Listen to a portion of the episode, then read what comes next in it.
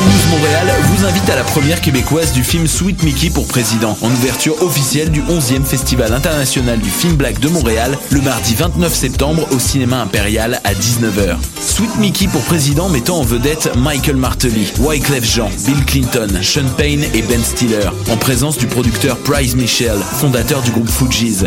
Billets en vente sur montrealblackfilm.com au coût de 25 dollars. Un événement de la fondation Fabienne Collat. Salut, t'es un jeune créateur professionnel? T'as un spectacle à proposer dans n'importe quelle discipline des arts vivants? T'as jusqu'au 30 octobre pour le faire à vue sur la relève.com. Depuis 1996, Vue sur la relève a servi de tremplin au premier spectacle d'Alex Nevsky, Pierre Lapointe, Vincent Vallière, Fred Pellerin, Evelyne de la Chenelière, Carquois, Lisa Leblanc, moi-même, Sarah Dufour et de nombreux autres. Grâce à Vue sur la relève, ton spectacle pourrait aussi prendre la route du Québec et d'ailleurs. Présenté par l'Auto-Québec en collaboration avec Québecor, Vue sur la relève se tiendra à Montréal du 5 au 16 avril 2016. Global News Montréal vous invite au 11e Festival international du film black de Montréal du 29 septembre au 4 octobre. Découvrez les plus grands films black et divers invités, dont Praz Michel des Fugees, Martin Luther King III, fils du Dr King, Paul Haggis, Suleiman Sissé, ainsi que des films palpitants des quatre coins du globe. Achetez vos billets ou carte passeport sur montrealblackfilm.com. Du 29 septembre au 4 octobre, au Quartier Latin, à l'ancien cinéma ONF, à l'Impérial et à Concordia, info et programmation montrealblackfilm.com. Un événement de la Fondation Fabienne Collat. Vous écoutez Choc pour sortir des ondes.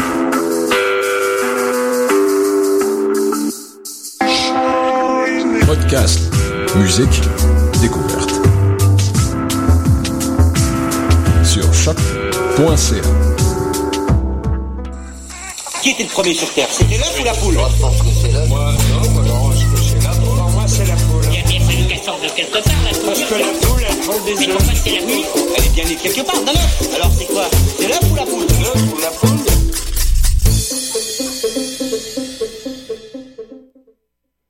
Bonsoir à toutes et à tous. Vous êtes bien à l'écoute de choc.ca. C'est l'œuf ou la poule, la radio de vulgarisation scientifique de la station. Et donc, ce soir, nous allons parler de mathématiques. Mercredi dernier, nous avons participé à la balade des maths du cœur des sciences de l'UCAM. Et euh, nous avons rencontré les deux animatrices de cette balade qui sont avec nous ce soir, Nadia Lafrenière et Stéphanie Chang. Bonsoir. Et euh, comme d'habitude, nous allons avoir Élise au début de cette émission pour la chronique euh, toxicologie. Donc, je vais... Excusez, hein, on a eu un petit problème, autant le dire, hein, de, de porte fermée, pour retrouver les esprits. Donc, on va commencer avec le sommaire de cette émission. Donc, Élise Caron-Baudouin nous parle ce soir de l'utilisation des mathématiques pour prédire les changements climatiques. Et nous reviendrons sur cette balade des maths en ville avec Nadia et Stéphanie. Et en fin d'émission, Tristan, pour euh, remplacer euh, Marion encore cette semaine, Tristan Lamour reviendra sur sa deuxième chronique Science et littérature. Il nous parlera du pharmacien, le tome 1, et le tome 2 sortira bientôt euh, en octobre. Et je terminerai avec l'agenda scientifique des deux prochaines semaines. Donc on commence tout de suite avec Élise et sa chronique Toxicologie. Oui, donc aujourd'hui, j'ai affronté ma peur viscérale des mathématiques pour vous parler des avancées de l'utilisation des modèles mathématiques pour prédire les changements climatiques. Bonjour les enfants, mon nom est Madame Duguay et c'est moi qui vais être votre professeur cette année. Alors pour commencer la journée, on va se réchauffer avec des petits exercices de mathématiques.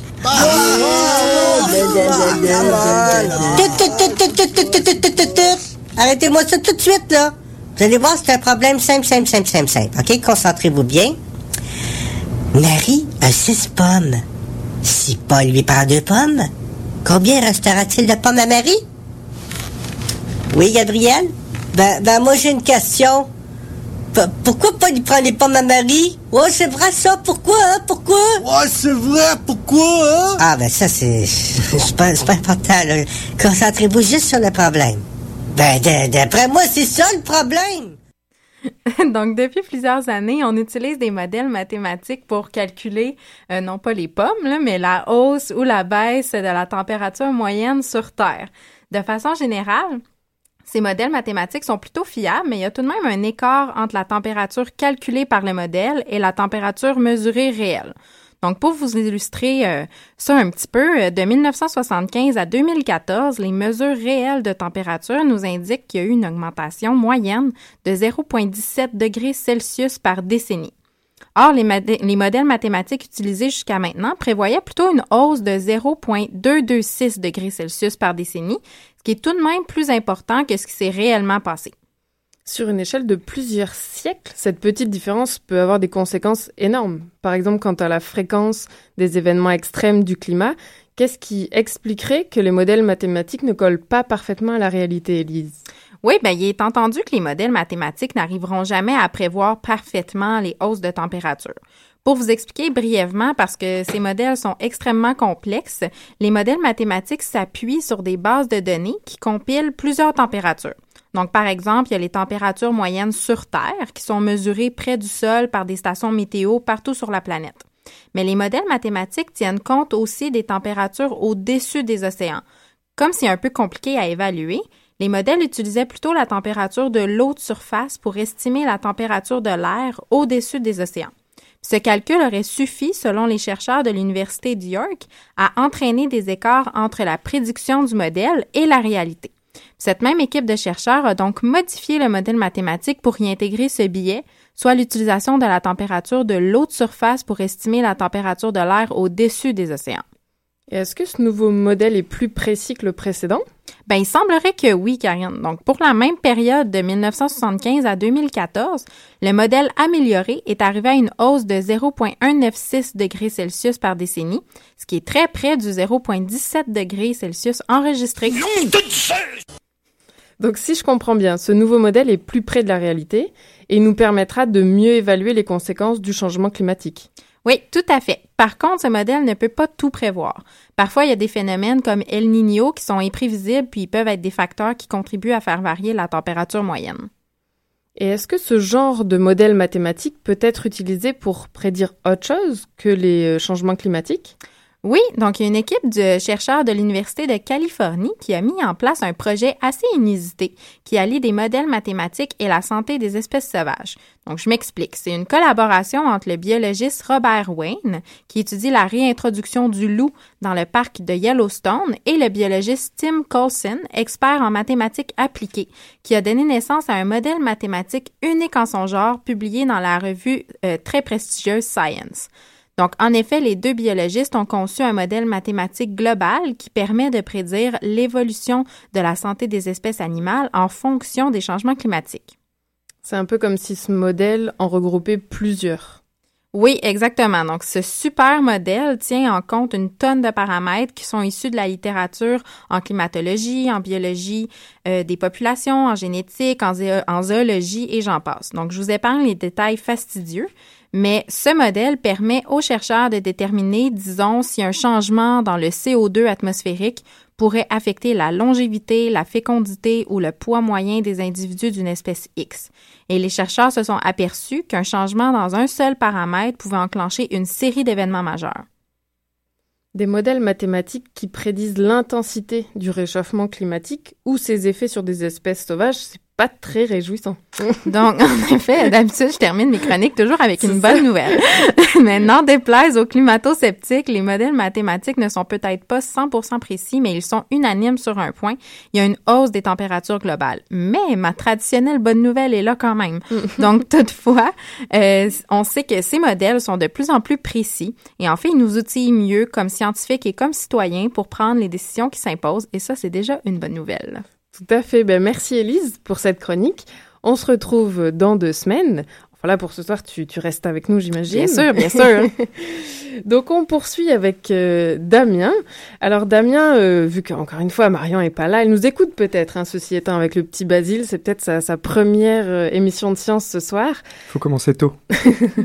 Donc, Damien, tu vas nous parler des Ig Nobel. On t'écoute. Oui, je vais parler des Ig Nobel qui sont dans l'actualité aujourd'hui. Excuse-moi si je suis un peu essoufflé, parce que je courais après les clés. Tu m'expliqueras après comment tu as réussi le tour de passe-passe d'ouvrir la porte sans les clés. Euh, et donc les, les Ig Nobel sont dans l'actualité et sont l'actualité des maths, puisque le 17 septembre dernier avait lieu à Cambridge, au Massachusetts, la 25e cérémonie des Ig Nobel, qui sont une parodie du prix Nobel, vous l'aurez compris avec le nom, et ils, répond, ils récompensent des travaux de recherche un peu farfelus. On dit que ces travaux, ils font d'abord sourire et ensuite seulement réfléchir. Mais d'ailleurs, il n'existe pas de prix Nobel de mathématiques. Non, la copie n'est pas parfaite car il existe un Ig Nobel des mathématiques, même s'il n'y a pas de prix Nobel de mathématiques. Et cette année, le comble, il est revenu à deux anthropologues, même pas des mathématiciens. Elisabeth Ober-Zoker pardon, et Karl Grammer euh, de l'Université de Vienne, qui ont publié en 2014 dans la revue PLOS ONE une étude sur les 888 enfants du sultan Moulay Ismail Ben Sherif. c'est quoi cette histoire? Alors le sultan Moulay Ismail Ben Sherif, aussi surnommé le sanguinaire, a régné de 1672 à 1727 et il détient plusieurs records. Alors le premier c'est celui de la longévité en tant que monarque absolu au Maroc. Il a régné presque 55 ans, c'est quand même pas mal. Mais il détient un second record, qui est plus surprenant celui-ci, et qui est inscrit au livre Guinness des records. Il serait le géniteur de 888 enfants, avec, tenez-vous bien, 500 concubines dans son harem. Bah, Je suis sûr que ça allait te plaire, ça, Karine. C'est ça. Et- Euh, ce matin, j'entendais Radio-Canada, ils parlaient de polyamour, mais on n'en était pas à 500. Et 500 et 888 enfants, c'est ce qui a fasciné ces deux chercheurs. Et ils ont cherché à démontrer la euh, faisabilité euh, de, ces, de cette... euh, euh, de- d'avoir autant d'enfants, tout simplement. Donc oui, c'est vrai que ça fait sourire pour l'instant, oui. Voilà, ça fait sourire, mais comme je te disais, après, ça nous fait réfléchir. Alors déjà, on y apprend que 888, c'est l'estimation la plus basse. Parce que le, sanguinaire portait bien son surnom, et il ne gardait les filles que de ses épouses officielles. Les autres concubines, si elles accouchaient de filles, devaient les étouffer dès la naissance. Hmm. Sympathique. Donc l'estimation haute serait de 11, euh, 1171 enfants, pardon, et c'est seulement ça sur 32 ans de son règne, pas sur les 55 ans, puisqu'on n'avait pas assez de documentation. Donc 1171 enfants en 32 ans, et on y apprend ensuite que les, auteurs ont créé un modèle de simulation informatique pour prédire euh, le, euh, le taux de production d'enfants par ce sultan, et pour ça ils ont pris en compte de nombreuses variables qui peuvent influer sur le taux de reproduction, donc la qualité du sperme sans doute, le taux d'ovulation sans doute également. Ils ont pris en compte, ça c'est encore un peu mieux, leur, la diminution de la qualité du sperme et du taux de l'ovulation avec l'âge, et encore mieux, ils ont tenu compte des restrictions sociales et morales de l'époque. Alors par exemple, ils ont tenu compte qu'à l'époque, on a été interdit d'avoir des rapports sexuels avec sa femme pendant la période de- des menstruations, ce qui élimine 5 jours de rapports sexuels par mois. Et euh, c'est donc à prendre en compte dans la, simulation, puisque ça diminue le, le taux de fécondation. Et ça, c'est assez nouveau en fait d'avoir mixé les euh, données biologiques avec les données sociales et morales de l'époque. Alors en prenant tout ça en compte, les auteurs ont conclu qu'arrivé à 1171 enfants, dont 600 garçons, heureux sultan, en 32 ans, il faut un nombre de rapports sexuels compris entre 1 et 1,6 par jour. C'est faisable. Et 500 concubines, c'est bien assez, puisque avec seulement 65 femmes, c'est faisable. Voilà, on est très heureux de le savoir. Bon, bah, super. Donc bon, on va continuer euh, cette émission avec euh, les filles Nadia et Stéphanie. Je sais pas si vos recherches vous amèneront à ce type d'études un jour. Donc en premier, on va revenir sur le ruban de Mobius. On écoute et on en parle après. Avez-vous entendu parler du ruban de Möbius Si je prends cette bande de papier, je la fais tourner et avec cette demi-torsion, je joins les extrémités. Le ruban de Möbius. C'est fascinant, n'est-ce pas? Si je fais courir mon doigt le long de cette bande, j'arrive de l'autre côté. Vous comprenez Et le ruban de Möbius, on a appris ce que ça nous voulait nous dire dans, la balade, justement, que vous présentez, euh, la balade des maths en ville. Et on va en parler un petit peu plus aujourd'hui avec vous, Nadia Lafrenière et Stéphanie Schank. Vous êtes toutes les deux étudiantes en mathématiques à l'UCAM. Euh, alors Nadia, toi tu viens de terminer ta maîtrise et tu commences un doctorat. Stéphanie, toi tu es au baccalauréat. Et nous nous sommes rencontrés donc mercredi dernier lors de cette balade en ville, euh, où on a appris ce qu'était le ruban de Moebius, que vous organisez avec le Cœur des sciences de l'UCAM. Et euh, malheureusement pour les auditeurs, toutes les balades euh, du mois de septembre sont complètes, mais on vous retrouvera en, en printemps prochain si j'ai bien suivi. Donc on va parler un petit peu de cette balade pour les gens qui prévoient de la suivre au printemps prochain. Est-ce que vous pouvez nous la présenter rapidement, sans dévoiler ce qu'est euh, le ruban de Moebius?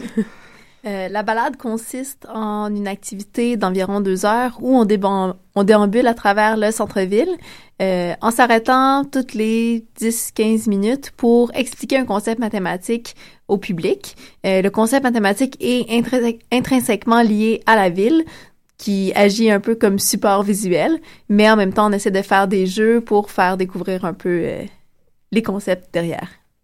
Et comment c'est né une telle idée de se balader en ville pour faire euh, découvrir les mathématiques ou, ou l'inverse peut-être utiliser les mathématiques pour faire découvrir un peu les secrets de la ville? C'est une activité qui a déjà eu lieu dans la ville de Londres.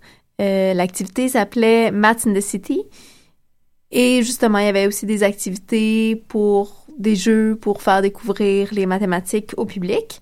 C'est un peu une reproduction de, de ce qu'on essayait de faire. De notre côté, pour des mathématiciennes, des mathématiciens, c'est normal de voir les maths partout, partout. Donc, essayer d'expliquer à des gens autour de nous les mathématiques dans quelque chose qui nous paraît, qui nous, con- qui nous concerne autant comme la ville, c'est un peu naturel. Et euh, est-ce que c'est c'est la première fois que, donc c'est la première fois que ça a lieu à Montréal, mais est-ce que c'est la première fois pour vous que vous organisez euh, une telle balade? Oui, ben, le Cœur des sciences organise régulièrement des balades, mais nous, c'était la première fois qu'on faisait cette activité-là. Vous n'êtes pas entraîné sur vos amis avant? Ah oui, on a fait un test euh, sur les volontaires et nos amis. Et ben nous on a suivi cette petite balade et euh, comme ça vous allez peut-être avoir un petit retour de ce que les gens ont pensé de la première balade euh, qu'on a fait avec vous. On a réalisé un petit peu reportage, on va l'écouter maintenant. On a au moins six. Puis des fois, il y a des fenêtres qui partagent un côté et qui sont de la même couleur. Nous, ce qu'on aimerait, c'est avec le, plus petit nombre de couleurs possible, on voudrait le colorier pour que deux fenêtres qui partagent un côté Bon, bonjour Didier, est-ce que pour l'œuf ou la poule tu peux nous dire un petit peu ton impression sur la balade de mathématiques en ville du cœur des sciences ce soir? Euh, moi, j'adore tout ce qui est mathématique, puis c'est vraiment bon. Donc, euh, donc c'est ça. Euh, ça prend rien a priori pour venir, puis euh, ça, ça, ça fait vivre les mathématiques en, en ville. Puis même pour quelqu'un, j'ai un bac en mathématiques, puis c'est vraiment, euh, c'est vraiment plaisant. Je suis venue ici parce que je m'intéresse beaucoup aux mathématiques, mais je, je m'intéresse aussi au- à la popularisation de- des mathématiques. J'étudie euh, à Concordia, je suis une étudiante doctorat qui, s'in- qui s'intéresse à la recherche euh, de- des didactiques des mathématiques. Donc, je m'intéresse à voir comment est-ce qu'on popularise des mathématiques aux gens, avec des gens qui euh, n'étudient pas nécessairement des mathématiques. Ben, la façon différente de voir que les mathématiques peuvent être utilisées, euh, pas nécessairement abstraitement, mais concrètement. Entre autres, en nous promenant dans la ville, on a été en mesure de découvrir comment euh, calculer la hauteur d'une statue, euh, les, différentes... a juste le petit logo du recyclage. Comment c'est intéressant de voir ce ce qu'on peut faire avec ce petit logo-là. Donc, ce fut très intéressant. Merci beaucoup. Bienvenue. Bonne soirée. Merci. Et alors vous l'avez vu, tout le monde était très content de cette balade et euh, nous aussi. Euh, vous avez commencé la balade en donnant une brève définition de ce que c'est que la- les mathématiques. Alors vous- évidemment la balade porte pas seulement sur la définition, donc vous avez été très bref. Vous nous disiez que c'était euh, principalement de la logique. Mais on l'a vu dès le début de la balade, vous avez fait faire un petit exercice à tout le monde et tout le monde s'est trompé. Alors ça, ça m'a fait beaucoup rire parce que je me suis dit, ah, les gens sont pas logiques ou peut-être qu'il y a plusieurs logiques. Est-ce que vous pouvez creuser un petit peu plus la définition des mathématiques pour nous?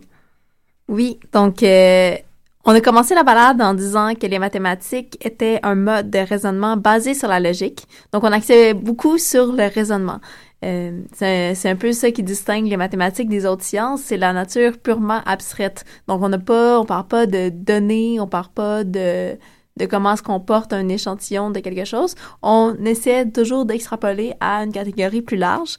Euh, pour ce faire, on part de certains axiomes qui sont des des ingrédients de base, des choses qu'on ne peut pas changer. Puis ça, ça, dé- ça décrit une logique.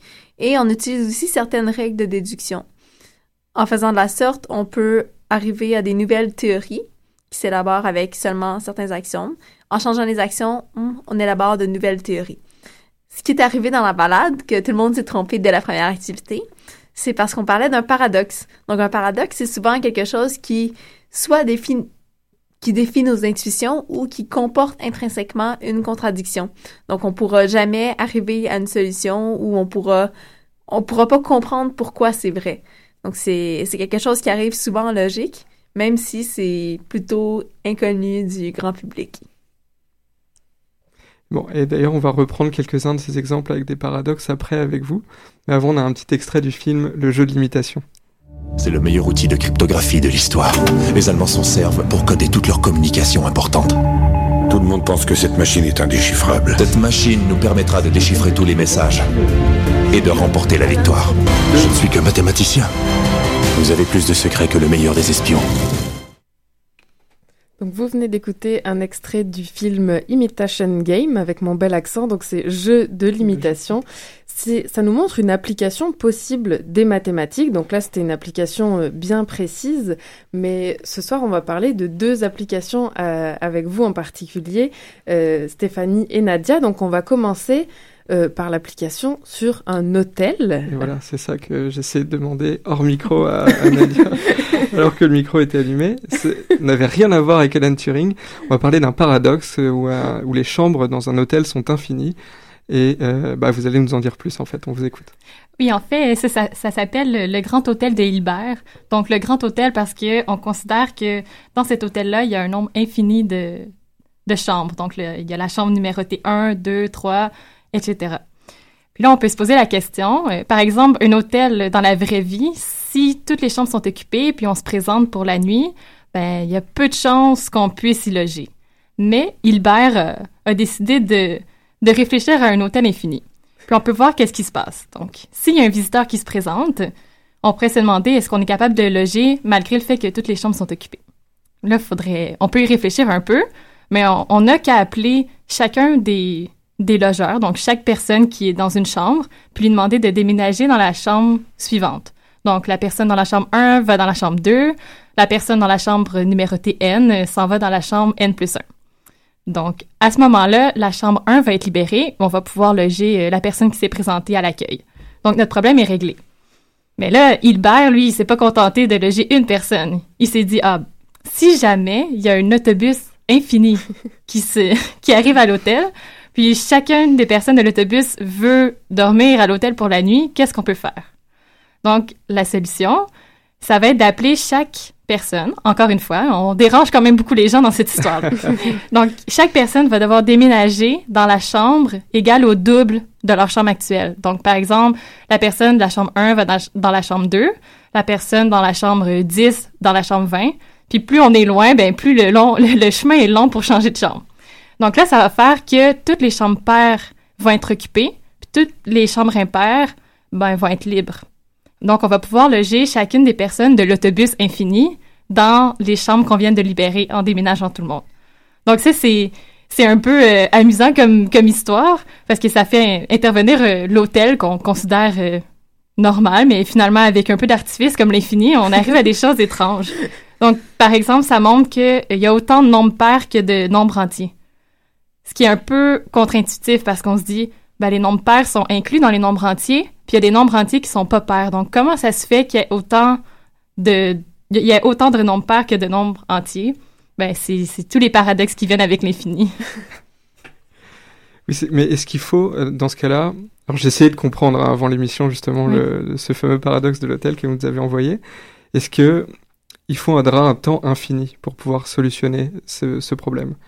Parce que de plus en Bah- plus, au fur et à mesure qu'on monte, qu'on augmente le n, les gens vont mettre de plus en plus de temps à se déplacer, déplacer d'une chambre à l'autre. Ouais. Et du coup, est-ce qu'il faut que le temps soit infini? Ben, en fait, c'est comme il y a une infinité de personnes qui arrivent à l'hôtel, c'est un flot ininterrompu de clients qui va arriver. Donc, euh, ben, j'ai l'impression que ça va prendre un.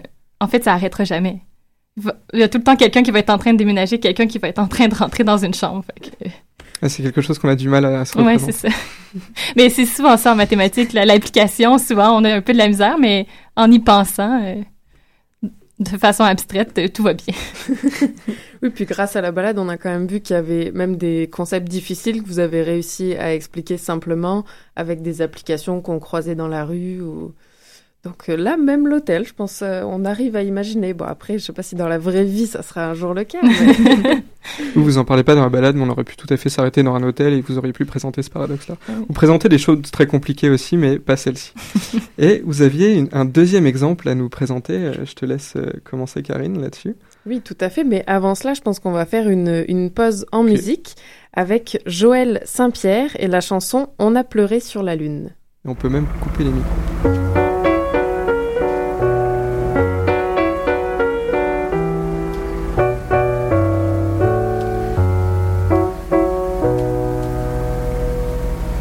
Depuis que tu n'es plus là, je me perds dans des cratères, des dunes nocturnes.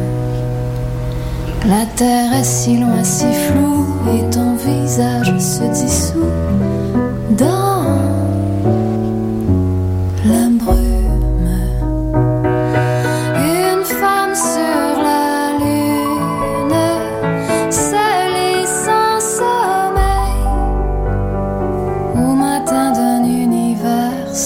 sans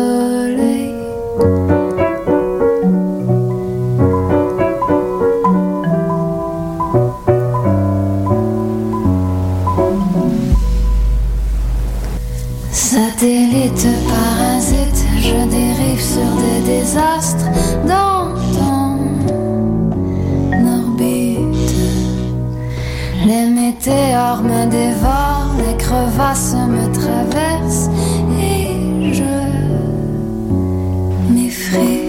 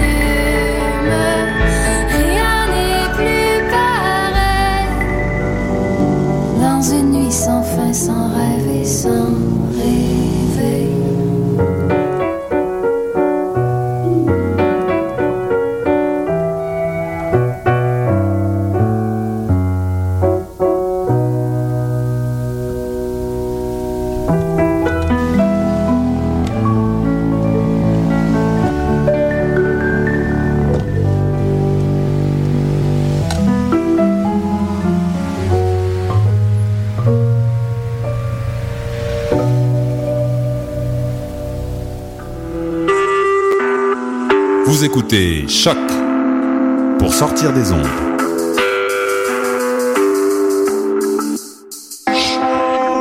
Podcast, musique, découverte. Sur choc.ca. Vous êtes toujours à l'écoute de l'œuf ou la poule et ce soir nous sommes avec Nadia Lafrenière et Stéphanie Schank pour parler de mathématiques. Donc nous continuons, nous en étions aux exemples et les applications en mathématiques. Alors on a parlé d'un premier exemple, un hôtel, euh, on peut dire au nombre infini de, de chambres. Alors maintenant le deuxième exemple, c'est sur les jeux de cartes. Et je pense que ça fait référence, euh, entre autres, à ton, à ton stage de recherche que tu avais fait pendant ton baccalauréat. Oui, en fait, euh, cet été, j'ai travaillé sur euh, les mélanges de cartes. Ok. À la différence de ce que Nadia va présenter, c'est qu'on considérait que le mélange autorisé était parfaitement effectué. Donc, euh, en Ah, pratique, c'est plus difficile à appliquer, mais on peut trouver, euh, on peut trouver certaines informations, puis on peut euh, créer des, des nouveaux tours de magie avec ça pour euh, les, les, les magiciens expérimentés, disons. Alors Nadia, on t'écoute sur l'exemple des jeux de cartes. Oui, ben des fois les mathématiciennes et les mathématiciens se questionnent sur des des problèmes de la vie euh, courante, si je, si je peux me permettre. Oui, c'est pas comme un hôtel infini. Les jeux de cartes, ça existe. ça, ça existe. Donc, euh, moi, j'avais parlé d'un jeu de 52 cartes. Euh, vous pouvez l'imaginer comme vous voulez, mais c'est probablement comme celui que vous avez à la maison.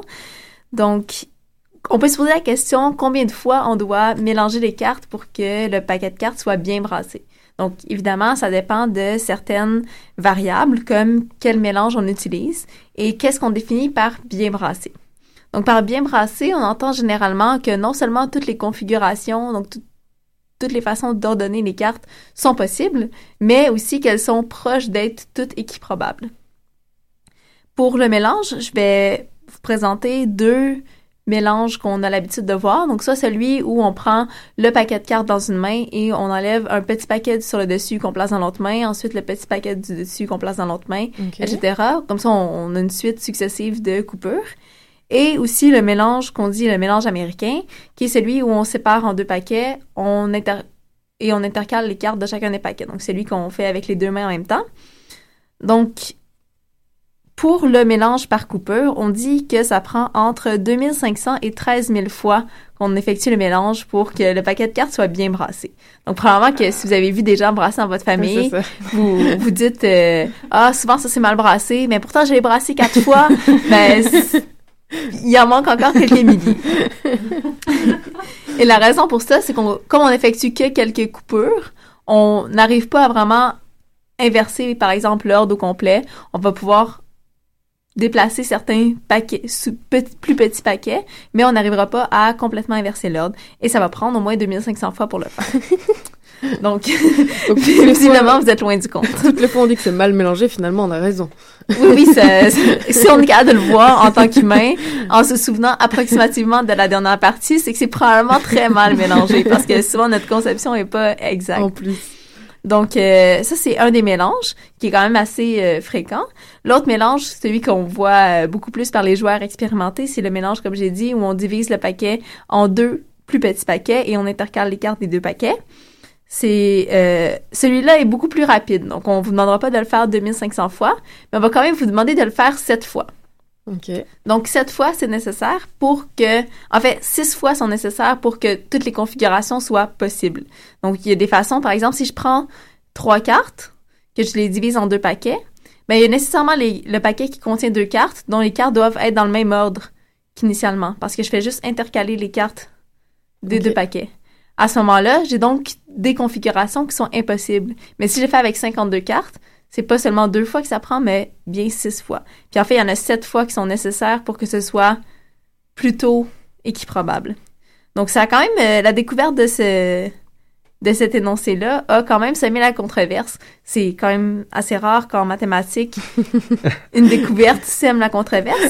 Mais cette fois-là, c'est parce que les casinos de Las Vegas mélangeaient seulement leurs cartes quatre fois. Et donc, que quelqu'un qui souhaitait compter les cartes avait de bonnes chances de deviner, dans le fond, les cartes suivantes.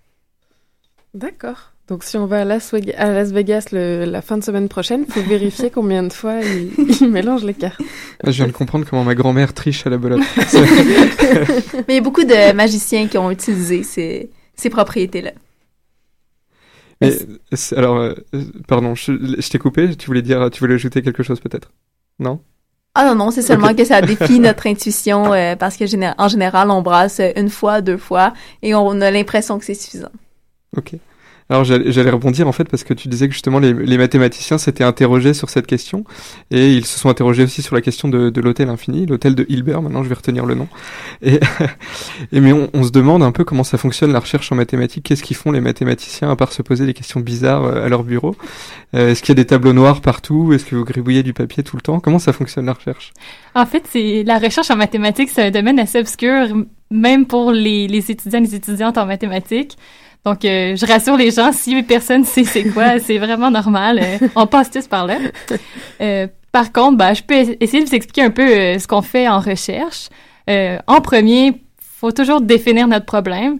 Puis souvent, en mathématiques, ça passe par définir des objets, des structures sur lesquelles on va travailler. Donc, euh, des opérations avec lesquelles on a le droit de modifier nos éléments, par exemple. C'est- C'est très abstrait, là, tout ça, mais c'est un peu, ça fait partie de- des mathématiques. Euh, ensuite, on, on cerne notre question. Comme on, on examine l'objet, le, le contexte dans lequel on se trouve, les recherches qui ont déjà été faites. Souvent, on, on se base sur ça pour euh, compléter ou répondre à une question qui n'a pas été répondue dans un article précédemment. Donc, euh, on, se, on cerne notre question. Puis après, euh, on formule des conjectures. Donc, des conjectures, c'est ce qu'on pense qui, qui se produit, mais sans avoir de preuves nécessairement tout de suite. Puis, pour, euh, pour les formuler, souvent, on s'aide de- d'un ordinateur pour faire des calculs. Ça génère euh, un, un grand nombre d'exemples qu'on pourrait pas faire à la main. Puis après, on observe ces, ces exemples-là, on essaie de trouver des tendances. euh, puis parfois, formuler les conjectures, c'est ce qui est plus difficile. Puis une fois qu'on les a qu'on les a formulées, en, en observant nos exemples, la preuve vient un peu de soi. On se dit, ah, ça doit être ce, ce phénomène-là sous-jacent, puis il suffit de l'écrire, de faire notre suite de raisonnement pour arriver à prouver notre, notre conjecture. Euh, parfois, c'est l'inverse. On formule des conjectures, ça a l'air évident, puis finalement, la preuve, on la trouve jamais, ou euh, ça dure des années, des centaines d'années avant que quelqu'un puisse finalement faire une preuve. Donc, ça varie vraiment des cas, d'un cas à l'autre, mais c'est toujours euh, très abstrait, puis c'est ça, on va pas aller recueillir des données, on va rester euh, à l'intérieur souvent à, à penser, puis à essayer de trouver une réponse. Alors pour reprendre l'exemple de l'hôtel, ça serait euh, euh, définir votre objet, ça serait l'hôtel infini. Et après, euh, le, problème, ça serait faire rentrer un nombre infini de personnes dans un hôtel infini. Et la conjecture, ça serait le déplacement des personnes. Ça, ça serait votre solution en quelque sorte. Est-ce que j'ai bien compris? La conjecture, ben, en, fait, on l'a formulée sous forme déjà, déjà prouvée, si on veut, mais ouais, ça, ça serait une, une espèce de, de structure, de, de, de raisonnement. Mais souvent, comme par exemple dans, dans le phénomène de l'hôtel de Hilbert, je crois que ce qui est venu en premier, c'est vraiment euh, l'infini, puis d'é- d'étudier les nombres, puis après, ça a été euh, une volonté de d'illustrer la propriété des, des ensembles pour, pour mieux vulgariser qu'on a, on a inventé l'hôtel infini. D'accord. Et vous, est-ce que vous avez une idée de ce que vous allez faire après vos études en mathématiques ou ou? La grosse encore question. On en biologie, je pense que c'est pareil, hein, on sait pas du tout, mais...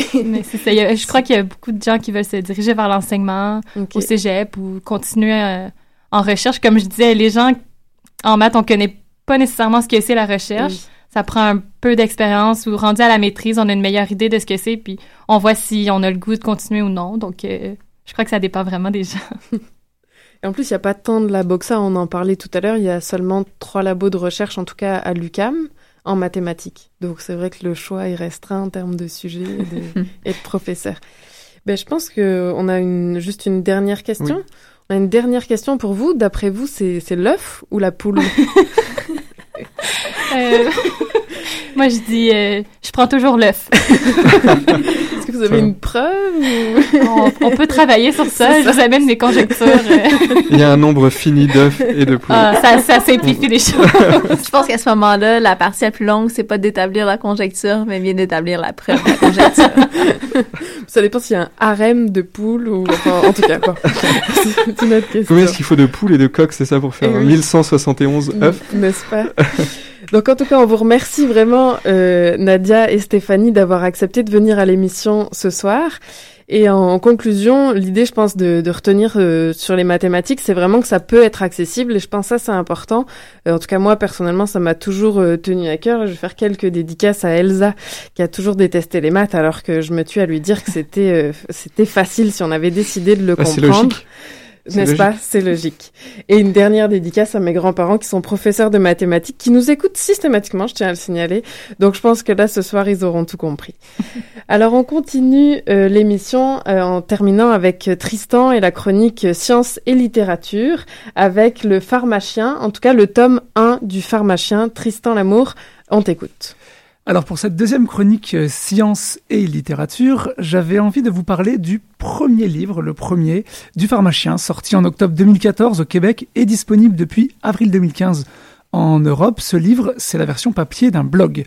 Alors c'est un blog créé et animé par Olivier Bernard, qui est pharmacien de profession depuis 2004.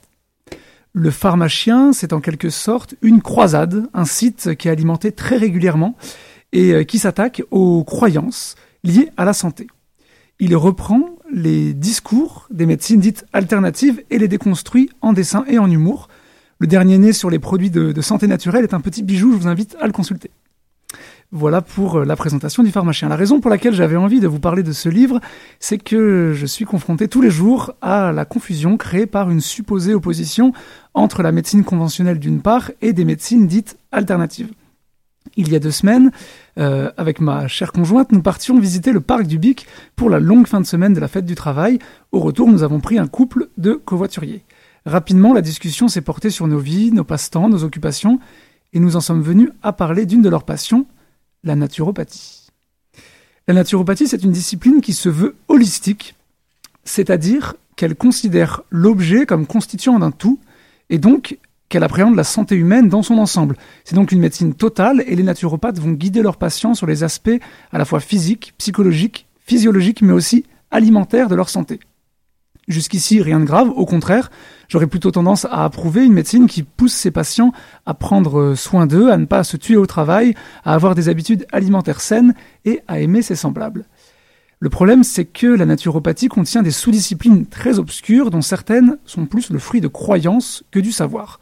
On en a d'ailleurs déjà parlé dans cette émission, par exemple l'homéopathie, oui, c'était en février dernier lors, lors, de notre émission avec le pharmacologue Jean-Louis Brasier.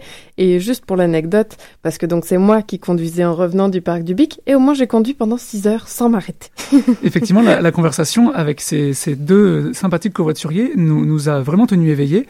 Et euh, donc je, je parlais des, de ces, euh, de ces croyances, euh, de ces croyances qui viennent de ces sous, sous-disciplines obscures de la naturopathie. Il y a aussi, entre autres, le Reiki, certaines variantes de l'ostéopathie, je fais la nuance, aussi de la réflexologie, de l'urinothérapie, qui n'a pas besoin de définition, le magnétisme qui te soigne par téléphone ou par Skype, et la crainte des vaccins ou encore des ennemis invisibles très mal définis comme les toxines ou encore l'acidité. Alors ces branches obscures de la naturopathie ne peuvent pas être expliquées par la science, car la science actuelle serait trop peu avancée et surtout trop obtue pour, accepter qu'il existe d'autres forces dans l'univers que celles que nous connaissons déjà. Euh, toutes ces branches obscures de la naturopathie s'expliqueraient donc par une nouvelle approche de la science, la physique quantique. Or, euh, quand on regarde ce qu'est la physique quantique, on découvre qu'il s'agit simplement de la physique à l'échelle de l'atome. Et c'est cette même physique, qui nous a prouvé la véracité du fameux nombre d'Avogadro, qui explique notamment que l'homéopathie ne contient pas de principe actif et donc ne fonctionne pas selon la chimie et la physique. Tout ce dont je viens de vous parler, nous l'avons abordé lors de cette longue et pluvieuse route qui nous a ramenés du parc du Bic vers Montréal. Et j'ai parfois eu la sensation de manquer d'outils. D'où cette chronique d'aujourd'hui sur le premier opus du pharmacien. J'y reviens. J'ai donc terminé la lecture passionnante de cet ouvrage, à la frontière entre livre d'autodéfense intellectuelle à la Normand Baillargeon et roman graphique. On m'a assez dit que cette chronique science et littérature devait parler de littérature, mais là j'ai fait une petite exception. Le passage que j'ai trouvé le plus intéressant dans ce livre, c'est le chapitre 3.1 intitulé Comment survivre à un souper de famille. Effectivement, on a tous et toutes été confrontés parfois à ces, euh, soupers de famille sous forme d'escarmouches, de batailles et de guerres. Ce chapitre donne des pistes sur comment faire triompher le bon sens sans que ton interlocutrice qui croit dur comme fer à l'homéopathie se vexe, ou que ton interlocuteur qui défend les cures de concombre pour éliminer des toxines et les métaux lourds se referme sur lui-même comme une huître. Le pharmacien nous propose donc une série de conseils, parmi, euh, parmi lesquels poser beaucoup de questions qui montreront les limites de l'argumentation de l'interlocuteur, utiliser l'humour, euh, être détendu, être ouvert, ne pas se braquer soi-même, et enfin ramener constamment la personne sur l'argument principal sur le sujet, parce que on sait que dans les conversations, euh, dans ce genre de conversations un peu euh, qui s'en vont vers la métaphysique, on a, on a très, très rapidement fait de, de, de parler du nouvel ordre mondial et de toutes ces choses incompréhensibles. Je compte donc pratiquer les conseils du pharmacien dans les semaines prochaines, et je vous reviendrai là-dessus. En attendant, sachez que le tome 2 du pharmacien sortira dans quelques semaines. Il s'intitule Guide de survie pour petits et grands bobos, et son lancement est prévu pour le 15 octobre. Il est défini comme un guide pratique pour affronter les bobos, bibites et autres problèmes de santé qui menacent l'appréciation paisible du quotidien. Cette fois-ci, le pharmacien laissera à peu près tranquille les pseudosciences, mais il s'attaque toujours à une foule de croyances liées à la santé. En tout cas, j'ai bien hâte de le lire. Pour terminer, on va, écouter ensemble euh, et, dans la déliciosité un extrait de cet excellent comique euh, local de ma région. il s'appelle Serge Papagali. Vous l'avez peut-être déjà entendu si vous avez suivi la série Camelot. Je sais qu'elle est passée au Québec. Il joue euh, un des paysans présenté comme très stupide dans cette série.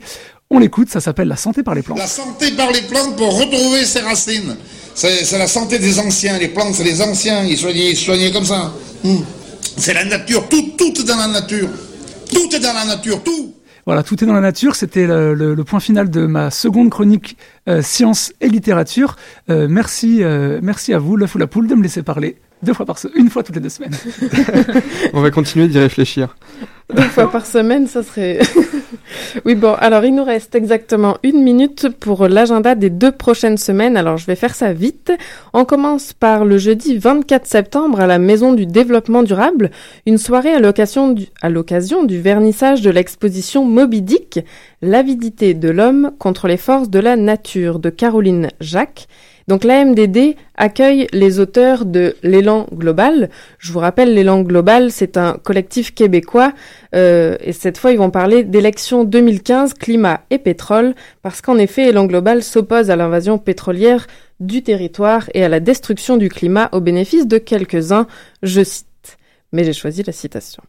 Le vendredi 25 septembre à 17h au musée Redpath, toujours avec mon bel accent, à McGill, vous pouvez rejoindre les arboristes Hugo Laperle et Jackie Farrell pour une euh, balade, là encore, autour des arbres les plus imposants du campus, mais qui sera suivie de la diffusion d'un documentaire en hommage à Julia Butterfly Hill, qui vécut deux ans dans un séquoia de 60 mètres et de 1500 ans environ pour s'opposer à la coupe sauvage d'arbres centenaires.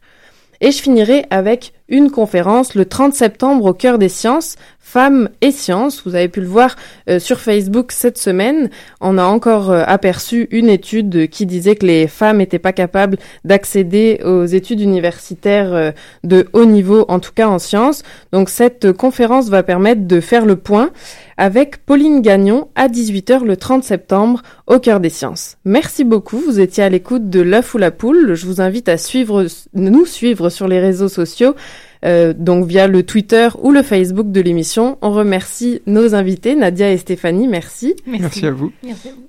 Élise pour sa chronique Toxicologie, Tristan Lamour pour sa chronique et Damien Grapton à l'animation ce soir avec moi-même, Karine Mona. Bonne soirée Bonne soirée Qui était le premier sur Terre? C'était l'œuf ou la poule? Moi, non, moi, non, je pense que c'est la poule. Pour moi, c'est la poule. Il y a bien fallu qu'elle sorte de quelque part, la poule. Parce que la poule, vendre des œufs. Mais la nuit. Elle est bien née quelque part, d'un. Alors c'est quoi? C'est l'œuf ou la poule? L'œuf ou la poule